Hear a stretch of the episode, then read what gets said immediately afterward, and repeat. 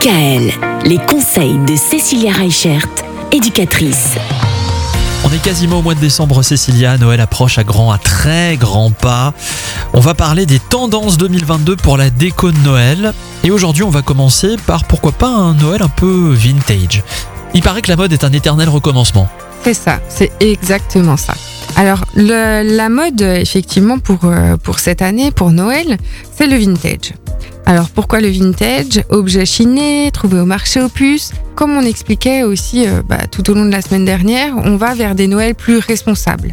On va aussi vers euh, ben, des valeurs à apprendre à nos enfants, euh, qu'on n'est pas obligé d'avoir toujours du neuf pour que ça soit beau. Et je pense que c'est intéressant justement d'aller avec nos enfants, que ce soit au marché aux puces, dans, dans des friperies, enfin voilà, dans, dans, dans ces choses-là où on peut trouver du matériel de seconde main pour trouver une déco qui peut être chic et tendance. On se rend compte aujourd'hui, euh, ben, si on prend l'exemple de l'année dernière, euh, casse-noisette, on en a vu partout.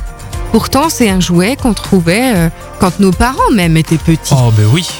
Voilà. Et donc c'est pour ça que cette mode du vintage, ça va être intéressant. Plutôt que d'acheter des nouvelles choses qui sont des copies d'anciennes choses, Mhm.